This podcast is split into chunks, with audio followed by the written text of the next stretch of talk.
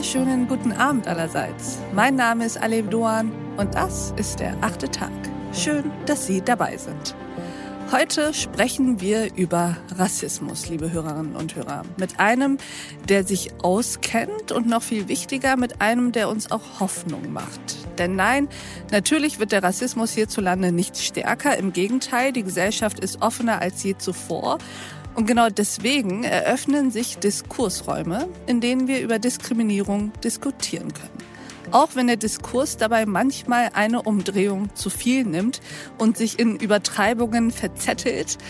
Entzetteln wird das heute alles für uns, unser Gast. Herzlich willkommen im achten Tag, Professor Aladin El Mafalabi. Hallo, vielen Dank, dass ich da sein darf. Aladin und ich kennen uns schon seit ein paar Jahren, daher duze ich den Herrn Professor, aber unsere Hörerinnen und Hörer kennen dich vielleicht noch nicht. Stell dich uns doch kurz einmal vor. Ja, gerne. Ich bin Aladin Elmar Falani, bin an der Universität Osnabrück Professor für Erziehung und Bildung in der Migrationsgesellschaft. Ich würde mich selbst als Soziologen bezeichnen und habe nur Vorliebe dafür, Sachbücher zu schreiben. und das neueste Sachbuch heißt Wozu Rassismus und darüber wollen wir heute sprechen. Ja, Sag uns doch einfach mal, wozu eigentlich Rassismus? Ja, wozu Rassismus ist ähm, der Titel und der ist wirklich ganz absichtlich so gewählt. Die Frage, die im Hintergrund permanent in jedem Kapitel auf jeder Seite mitschwingt, ist, wie sich eigentlich so eine Herrschaftsideologie über Jahrhunderte so stabil aufrechterhalten kann. Sie wandelt sich, aber sie äh, stabilisiert sich dabei auch immer, obwohl viele das gar nicht mehr wollen, es wissenschaftlich fast alles widerlegt ist. Und wie erhält sich das Ganze eigentlich? Mhm. Und hm. die These ist, dass es eine Funktion erfüllt oder ganz viele Funktionen erfüllt und dementsprechend ja nicht so ohne weiteres verschwinden kann. Wie so oft können wir vielleicht dem Heute oder der Gegenwart näher kommen, indem wir uns einfach mal die Vergangenheit angucken und uns die Wurzeln angucken und vielleicht auch die Zeit angucken, wo sich das Ganze besonders manifestiert hat. Du schreibst an einer Stelle, dass Aufklärung und Kapitalismus den Rassismus und den Kolonialismus stabilisiert und verstärkt haben. Erklär uns doch mal, inwiefern. Wie kann eine Epoche, die uns ja auch Humanismus und Menschenrechte gebracht haben, wie kann diese Epoche Rassismus verstärken? Also das ist, glaube ich, auch wirklich wichtig, dass man, dass man den Aspekt vertieft. Erstmal hat es das stabilisiert und etabliert. Ursprünglich hat der moderne Rassismus zu tun mit Nation Building, mhm. mit, mit also sozusagen mit der Bildung dem, von Nationalstaaten. Genau, ganz mhm. besonders äh, stark im, im Spanien Ende des 15. Jahrhunderts und deshalb im Übrigen hat es sich auch weltweit so verbreitet, weil Spanien Ende des 15. Jahrhunderts war eine Schiffsmacht, eine ähm, Seemacht und ähm, hat mit diesem Wissen Kolumbus und viele andere auf Schiffe gesetzt und die dann die Welt erobert haben mit genau dieser Idee, nämlich dass äh, das Volk homogen ist. Spanier war, wer weiß war, Spanisch sprach und Christ war. Ist übrigens interessant, von Anfang an war religiöses, sprachliches und biologisches kombiniert. Es war nicht, mm. es war nie nur biologisch. Und ja, so fing das Ganze an. Das können Willst wir gleich. Du ganz kurz ja? nochmal sagen, wie es anfing, denn auch schon im 15. Jahrhundert war ja das spanische Volk eigentlich im Sinne von den Menschen, die dort lebten, ja überhaupt nicht eine homogene Masse. Genau so ist es. Es, es herrschten über einen sehr langen Zeitraum die Mauren, ähm, also Muslime auf der Iberischen Halbinsel. Und ja, die Spanier haben in der, im Zuge der Reconquista die Halbinsel nach sehr langer Zeit wiedererobert. Und jetzt musste man irgendwie eine neue Nation aufbauen, nachdem man so lange nicht geherrscht hat. Gelebt haben dort sehr viele Menschen aus Nordafrika, sehr viele Juden, Muslime. Es war wirklich ein für damalige Verhältnisse eine sehr offene Gesellschaft. Und ja, man musste jetzt irgendwie dem Ganzen einen, eigenen Spirit geben und hat dann eben gesagt, Spanisch ist, wer Spanisch spricht, mhm. weiß ist und Christ ist. Und ähm, jetzt ist Folgendes passiert. Zunächst mussten sehr viele gehen, wer schwarz war, wer ähm, nicht Spanisch sprach, aber das war jetzt nicht so viel, so war nicht so viele.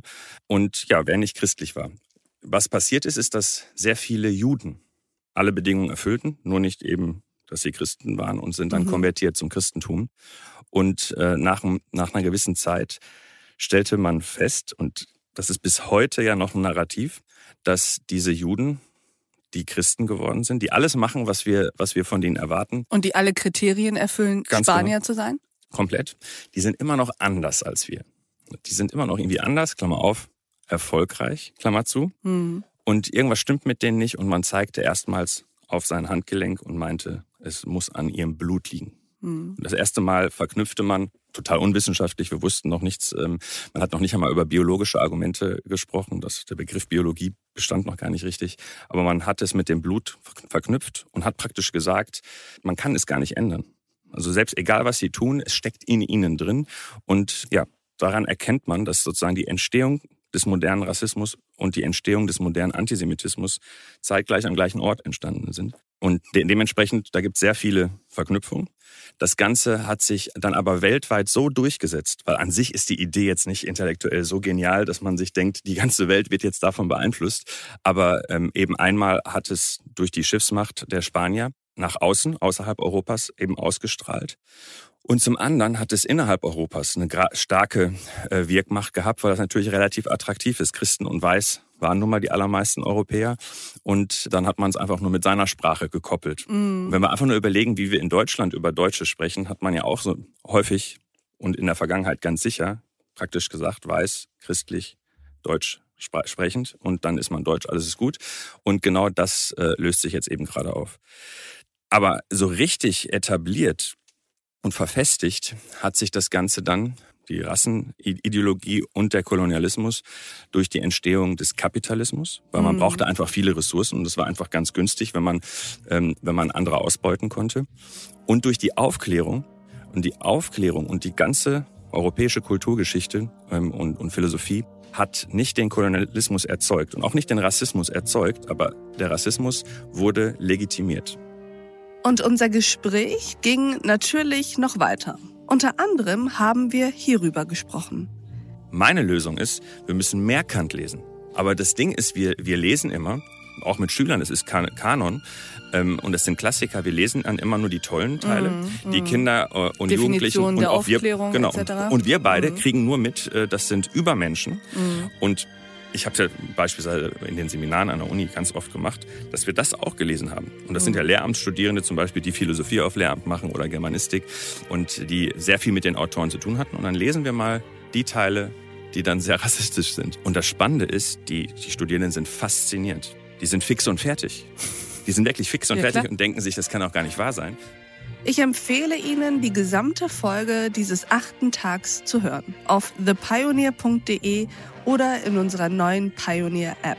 Ich wünsche Ihnen noch einen schönen Abend. Ihre Alef Doan. I was born by the river in a little tent. Oh, and just like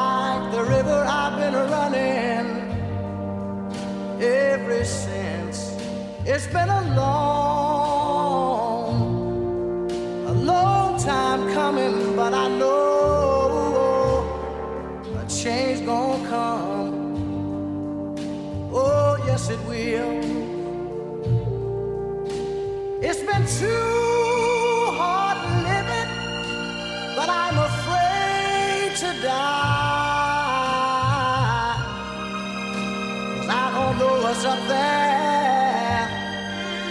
beyond the sky.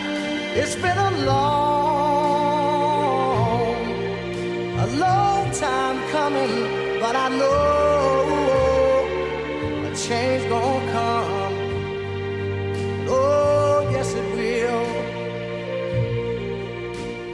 I go to the movie and I go downtown. Somebody keep telling me don't hang around. It's been a long a long time coming, but I know a change gonna come. Oh, yes, it will.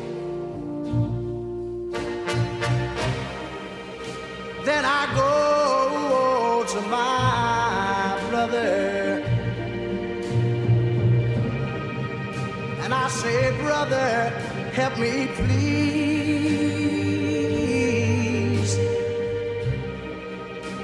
but he winds up knocking